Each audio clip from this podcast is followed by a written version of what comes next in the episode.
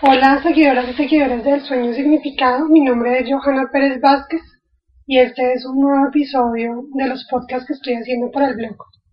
que lo pueden encontrar en el sueñosignificado.wordpress.com. En este momento también estoy conectada a Twitter, entonces pueden encontrarme en arroba sueño significa, aunque la verdad los últimos días no estoy revisando mucho esa cuenta. Entonces si quieren si quieren dejarme algún mensaje o enviarme algún comentario, lo pueden hacer también a el gmail.com. Hoy, por ser primero de marzo, decidí que iba a comenzar con una serie de, de podcasts que van a hablar especialmente de higiene del sueño y de parasomnias, especialmente el segundo tema de parasomnias, porque creo que es un tema eh, además de interesante, pues a mí me resulta bastante curioso, no solo porque me gusta el asunto de los sueños, de la actividad onírica, de la interpretación de sueños, sino porque es muy probable que muchas personas crean que lo único raro que le puede pasar a uno mientras está dormido es tener insomnio. Y lo cierto es que pueden pasarle muchísimas cosas más. Y pues la ignorancia frente a esos temas puede hacer que la gente se sienta mal, que se sienta rara, que se sienta no sé, de pronto hasta rechazada o sí, como que se sienta discriminada porque le está pasando algo extraño que no sabe cómo explicarlo y que puede creer que es algo anormal eh, en el sentido que no tiene cura y no es así. Entonces por eso me parece importante hablar de parasomnias. Bien, para comenzar em, hay que entender que la parasomnia es un, es un trastorno de la conducta de sueño, de la conducta pues del descanso y ahí se pueden clasificar en tres. Uno que sería como de la activación, es decir, que comienza, la persona comienza a sentir actividades que no deberían aparecer mientras está descansando, mientras está durmiendo, sin que estas aparezcan en la fase, en la, perdón, en la fase del sueño MOR. MOR por movimientos oculares rápidos, que es la traducción de REM, de Rapid Eye Movements, que es en inglés. Entonces, cuando el trastorno aparece en esta fase cuando no se están teniendo movimientos oculares rápidos, se dice que tiene una parasomnia de la activación. Yo creo que ustedes han tenido la, la experiencia de pronto con un niño pequeño que le dicen, bueno, juguemos a que tú te haces el dormido y yo hago otra cosa. El niño generalmente cierra los ojos, los aprieta, que uno le ve como arruguitas alrededor de los, eh, del ojo, y él, y él cree que ya con eso está haciéndose el dormido perfectamente. Pero uno sabe cuando uno ya es adulto, tiene, ya tenido experiencia de ver a otras personas dormir, sabe que una persona realmente se duerme cuando, cuando primero comienza como a sacudirse, ahorita voy a hablar de la sacudida, pero comienza como digamos como que un poco a convulsionar, un poco como a temblar, y luego más tarde uno ve que los ojos se le mueven, los globos oculares se mueven debajo de los párpados, uno ya sabe que la persona está profundamente dormida. Justamente en ese momento, cuando los globos oculares se mueven muy rápido debajo de los párpados, es que uno sabe que la persona está soñando. Aunque bueno, que está soñando de una forma extraña, inusual, porque ya se ha descubierto que uno sueña en todas las fases del sueño, solo que cuando uno apenas está entrando en sueño profundo, tiene unos sueños más cotidianos, más relacionados con lo que vivió durante el día. Bueno, entonces sigo con, la tipología de las parasomnias. Eh, están también las parasomnias que están relacionadas con el sueño amor es decir, con los movimientos oculares rápidos. Entonces aquí va a haber cosas como que las personas están actuando, sus sueños como que se están moviendo en la medida que, que les pasan cosas en los sueños. Y otras que, que ya vamos a ver, son bastante interesantes, pero que no son tan conocidas. Entonces serían esos tres grupos, o tres tipos de parasomnias. Las de la activación, o las del sueño amor, las del sueño amor y las, y las demás. Bueno, lo que se entiende también por una parasomnia es que hay una, una disrupción o que hay un problema que está pasando cuando uno se está quedando dormido, cuando está pasando de estar despierto, de estar en vigilia, a caerse en sueño humor o a quedarse en sueño humor. Esto es importante entender también acerca de las parasomnias, que es distinto de tener, de tener trastornos respiratorios, problemas con con la nariz, con la laringe, perdón, con la faringe, porque, por ejemplo, ¿Ustedes recuerdan alguna vez que hayan tenido sinusitis, rinitis o hayan estado muy congestionados por, porque tenían gripa? Si se dan cuenta, cuando uno tiene esos problemas, le cuesta trabajo dormirse o incluso se duerme y se despierta, pero porque se está o porque está tosiendo, o porque está estornudando o porque literalmente siente que se está quedando sin aire porque tiene tanta congestión, tiene tanta mucosidad que no puede respirar bien. Entonces es distinto tener un problema de, por ejemplo, apnea del sueño, que es que se para la respiración durante el sueño, a tener un problema que está más relacionado con lo que uno está viendo pues en su cabeza, que se les suele decir que son alucinaciones, se ven cosas que no están. Es distinto, pues a que esas alucinaciones acá en esos sueños le impiden a uno dormir, por ejemplo, por una pesadilla, o que pase algo que uno no entiende, que uno termina sentado en la cama o despierto y no entiende qué pasó, pero se despertó finalmente es muy distinto de lo que, de lo que es tener una molestia respiratoria y por eso no poder dormir. De hecho, cuando uno, cuando uno tiene problemas respiratorios, cuando tiene una gripa o lo que les acabo de mencionar, uno sabe que en algún momento se le va a pasar. Y después de que eso se le pase, pues obviamente que ya va a poder dormir bien. Em, entonces, como les decía al comienzo, lo más común es el sonambulismo, pero cuando se, se hacen estudios, se hacen polisomnografías, que son esos estudios en los que una persona se la mete en, una habitación que tiene una ventana a través de la cual otras personas la están viendo, la están, además la están grabando, le están tomando todos los signos vitales, incluso le están haciendo un, electroencefalograma y a veces también le están haciendo un electromiograma, o sea, le están midiendo el tono muscular. Cuando se hacen esos estudios polisomnográficos, eh, lo que más se encuentra son terrores nocturnos, estados confusionales, desórdenes comportamentales del sueño-humor y pesadillas. Em, bueno, una cosa que se hace para diferenciar, digamos, porque, pues, ustedes dirán, pero ¿cómo diablos saben para saber si, si la persona tiene o un terror nocturno o, tiene una pesadilla? O sea, ¿cómo, ¿cómo se diferencia eso? Entonces, bueno, hay claves, obviamente, que, que le ayudan a las personas a establecer eso, los que estudian estos, estos trastornos de desayuno. Entonces, por ejemplo, si es un trastorno de la activación, lo más probable es que mm, la persona permanezca en la cama y cuando se despierte no recuerda absolutamente nada. Eh, hay un temita acá y es que mm, a veces uno puede estar en la cama, de pronto sueña que está jugando fútbol o que está corriendo y comienza a mover las piernas. Si uno comparte la cama con alguien, pues este movimiento puede afectar a esa persona, puede lastimarla, entonces digamos que ella hablaría de una respuesta un poco violenta, pues no porque la persona en realidad no está intentando hacerle daño a nadie, pero pues el otro va a sufrir las consecuencias. Lo, lo complicado de este asunto es que mm, eh, esto puede durar tanto unos minutos como puede durar horas. Claro que no sean casos más extremos y es cuando, y es cuando mm, hay trastornos neurodegenerativos. Eso quiere decir que el sistema nervioso central se está, pues el sistema nervioso en general se está deteriorando. Eso puede ser por mm, Alzheimer, por Parkinson, por enfermedades como esas. Entonces, es una de las, mm, de las problemáticas que traen estas enfermedades. Bueno, entonces ya que les hablé de algunos de los, de los más comunes, cuando se hacen las polisomnografías, voy a irles explicando uno por uno de qué se trata.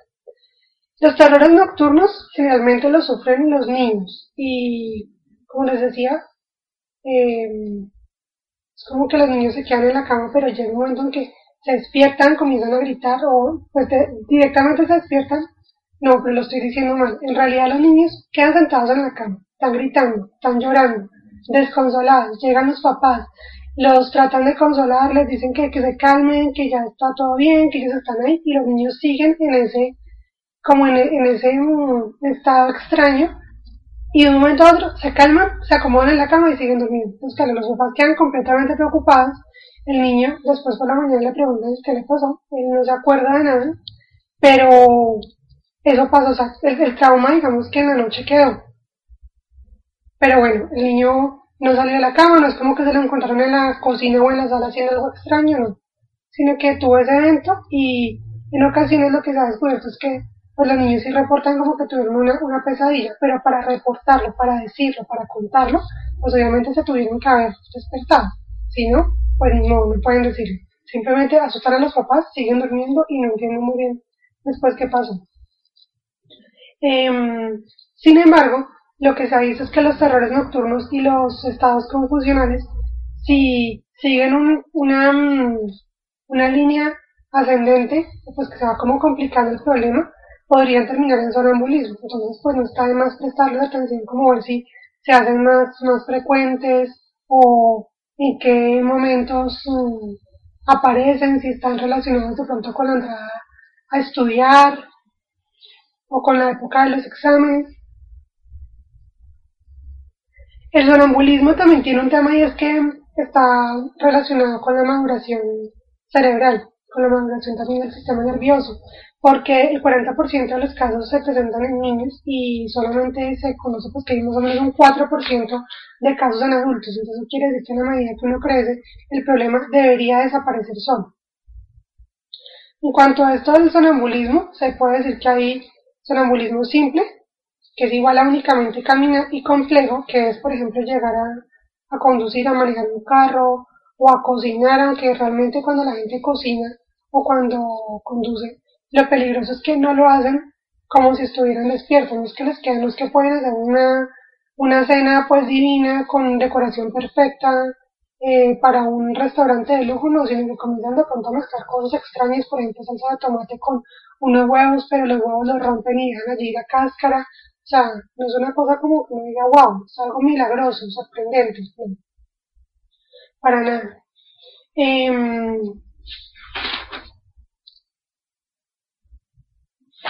Bien, las pesadillas, las pesadillas que todos las hemos, las hemos padecido.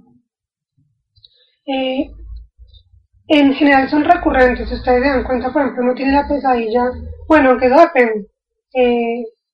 de, digamos, depende de qué actitud tengan las personas, por ejemplo, el tema de la desnudez en público. Si es una persona que, que practica nudismo, pues soñarse que está desnuda en medio de mucha gente quizás no sea traumático, pero si es una persona que no, no practica el nudismo, pues sí puede ser algo traumático y tener recurrentemente esta pesadilla. O otra de pronto más común que es eh, verse en pijama en medio de un sitio donde todos están muy elegantes o simplemente vestidos con ropa de calle, con ropa informal, y uno ser el único que está vestido con pijama.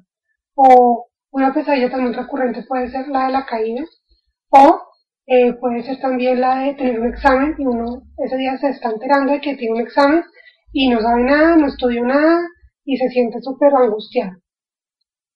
Eh, se dan sobre todo en la segunda mitad de la noche, porque hay un asunto y es que los ciclos de sueños, digamos que desde que uno se comienza a quedar dormido hasta que está soñando así lo que les decía, los sueños así súper extraños, estrambóticos, em, son 90 minutos, entonces ustedes no si pudieran medir o alguien estuviera viendo, se daría cuenta que a los 90 minutos es cuando uno comienza a soñar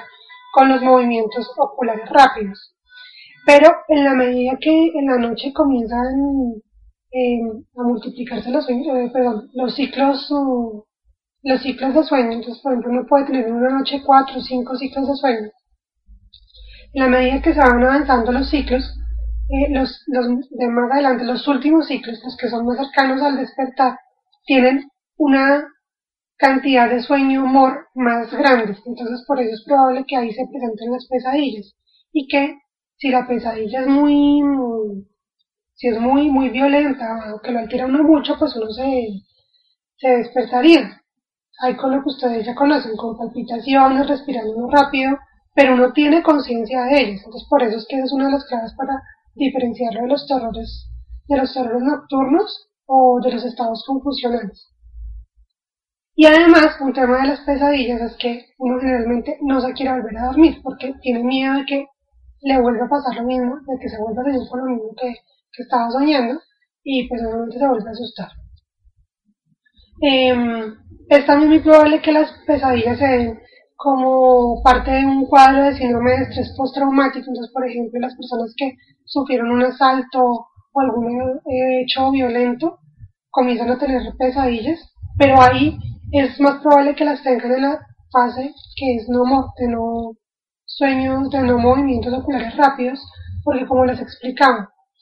en esa fase donde pueden tener las pesadillas es cuando están rememorando lo que vivieron durante el día o lo que vivieron en días pasados. Entonces en ese momento aparece la pesadilla y vuelven a ver a la persona que, que la atacó o que intentó herirla o en fin, ahí aparecería esa pesadilla.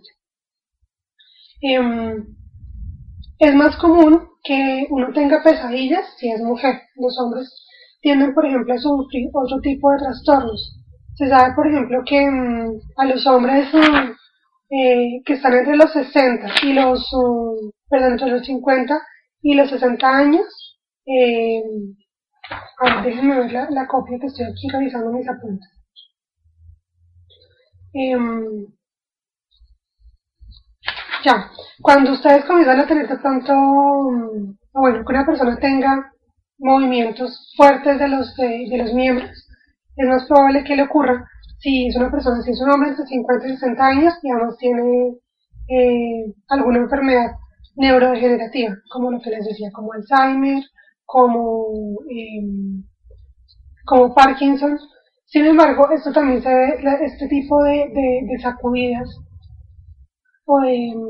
de movimientos de, los, de las extremidades se deben diferenciar de síndromes, por ejemplo, como el síndrome de Tourette, que son o de convulsiones nocturnas. Puede, puede ser, por ejemplo, una persona que tenga em, epilepsia y tienda a convulsionar de noche. Entonces, por eso es que los, los, las evaluaciones, ahorita les cuento un poco cómo son las evaluaciones para saber qué tiene realmente una persona, incluyen consultas con neurólogos para que ellos descarten ese tipo de enfermedad. Bueno, entonces les voy a contar cómo se hace un diagnóstico. Finalmente lo que se le pregunta a la persona es si tiene su, su familia mm, historia de trastornos de sueño, eh, cómo es su ambiente, pues si es un ambiente tranquilo o muy estresado, pues porque ya están viendo que por estrés uno puede tener pesadillas o puede tener trastornos de sueño. También se habla un poquito la cultura, pues porque según las culturas se le dan mayor o menor importancia al sueño qué tipo de estilo de vida tienen. Y también se evalúan los disparadores. Los disparadores, o como les digo, eso en español más normal, Los disparadores son como esas, mm, son como esos factores que precipitan, que, que hacen que ocurra el, el problema. Entonces, digamos que entre esos precipitantes o disparadores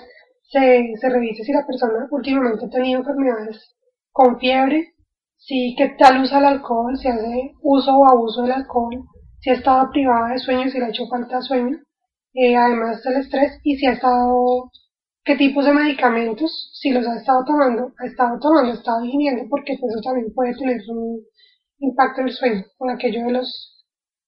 de los um, efectos secundarios.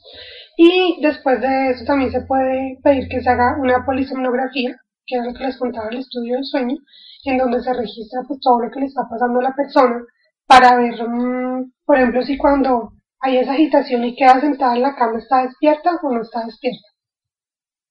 A propósito de eso, em, para quienes quieran ver, eh, yo voy después a mm, hacer una entrada en el sueñosignificado.wordpress.com mm, con este,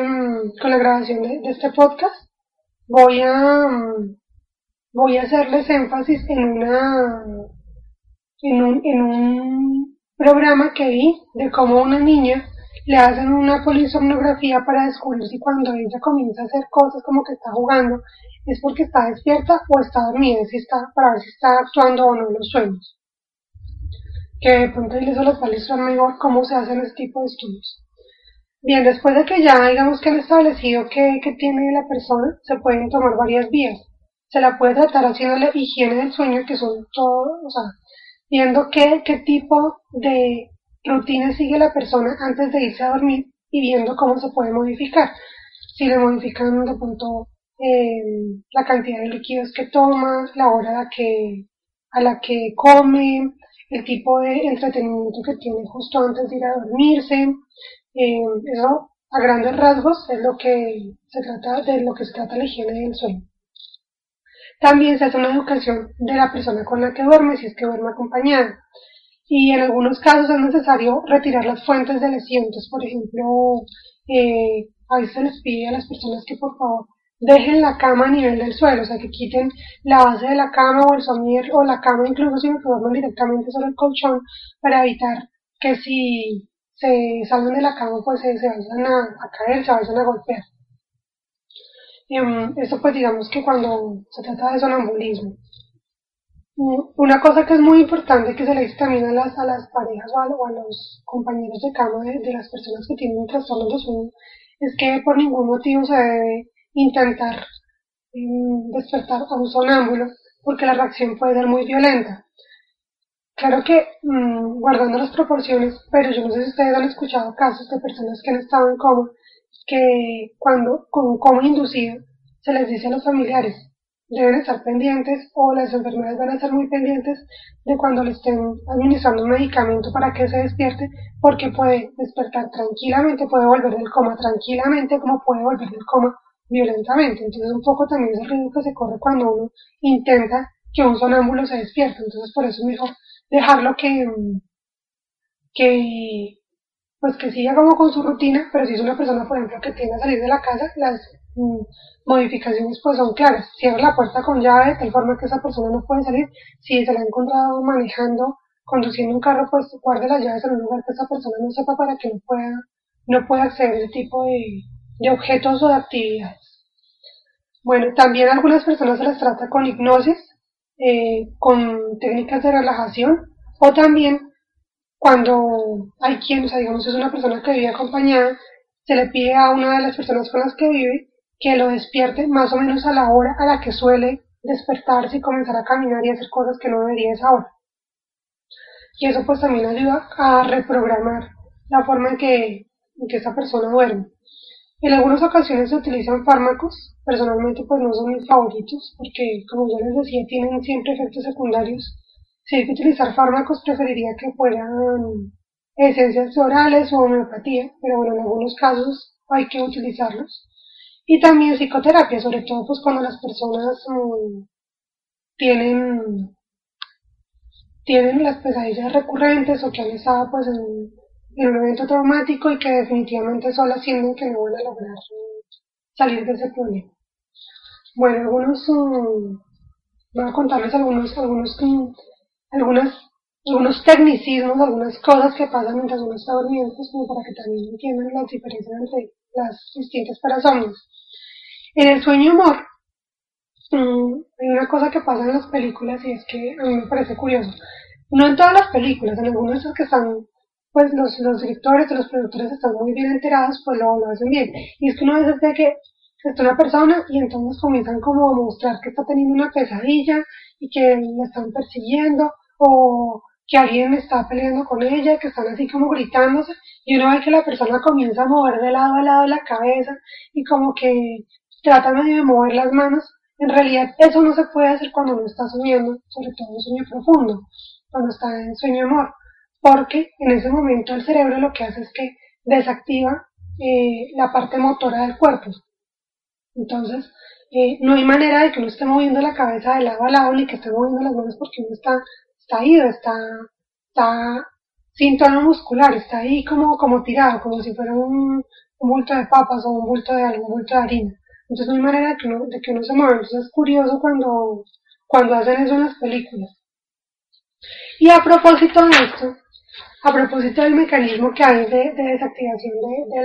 de, la parte motora del cuerpo, es que algunas personas se asustan cuando se despiertan y no se pueden mover y dicen, no, yo me desperté y no me podía mover y, trataba de abrir los ojos, trataba de gritar, de hablar y no me salía. Esto puede deberse a un, a un cortocircuito, por ponerlo en términos muy coloquiales. Y es que el cerebro lo que hace es que despierta la conciencia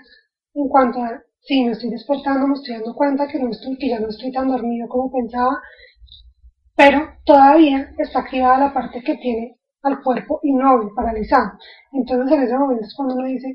y eso es lo que se le suele llamar parálisis del sueño, que uno dice, no, pero me está pasando algo, pero siento un peso encima, pero no, pero alguien me está teniendo. No, no, no, no es eso, es simplemente un cortocircuito. Claro, no en todos los casos, yo no, yo no descarto que haya cosas paranormales, parapsicológicas, pero en muchos casos lo que pasa es eso, que se despierta primero la cabeza, por ponerlo de alguna manera se despierta primero la cabeza y después se despierta el cuerpo. Entonces en ese momento, si uno le pasa eso, lo mejor es relajarse y esperar a que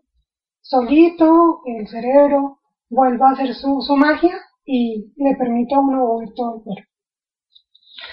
Em, bueno, otra cosa que puede pasar, no siempre, bueno, lo repito a veces, los problemas del sueño en amor pueden manifestarse si uno tiene sueños demasiado vívidos. Eh, o por ejemplo, tan vívidos al punto que uno comienza lo que les decía, comienza uno todo el sueño, de pronto un puñetazo, le pega al otro, se despierta porque le dolió la mano, porque si efectivamente le pegó un, puñetazo, no sé, a la pared, o a la mesa de luz, a la mesa de noche, qué sé yo. Si uno sabe que uno está, por ejemplo, hablando, gritando, que está muy agitado, eso no es, eso no es normal. Lo que les decía, uno debería estar inmóvil mientras está soñando. Pero esto es distinto, y aquí voy a esas sacudidas o como esa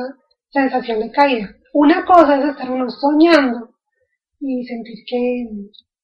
que se cae, como que, ay, sí, el vacío, y, y después, no se roba por una carretera, qué sé yo, por una ladera de una montaña y después cayó al agua. Todo eso es una historia que me están hablando de que tuve un sueño con caída, muy distinta a la sensación que tengo cuando yo me estoy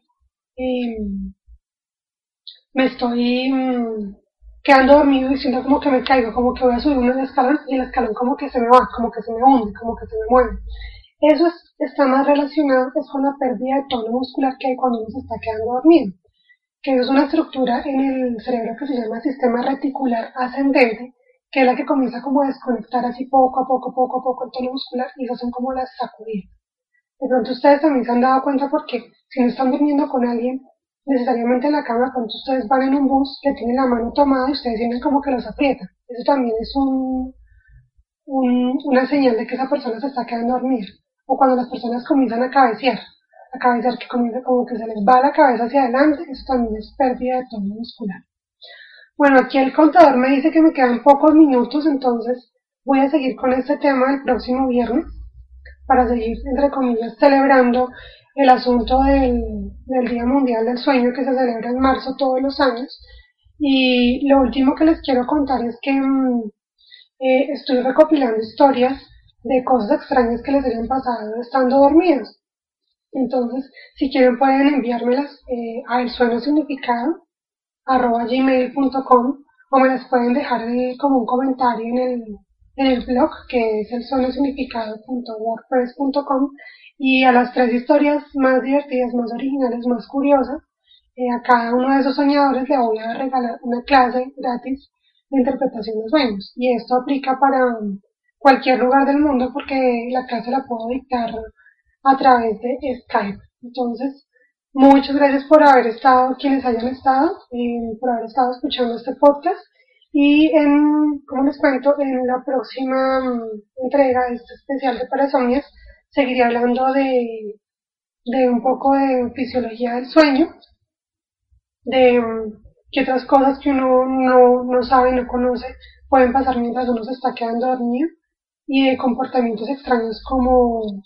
eh, matar durante el sueño, tener sexo durante el sueño y al despertar no recordarlo, solamente enterarse cuando otras personas le cuentan las consecuencias de sus actos. Entonces, gracias, que sueñen lindo y hasta la próxima.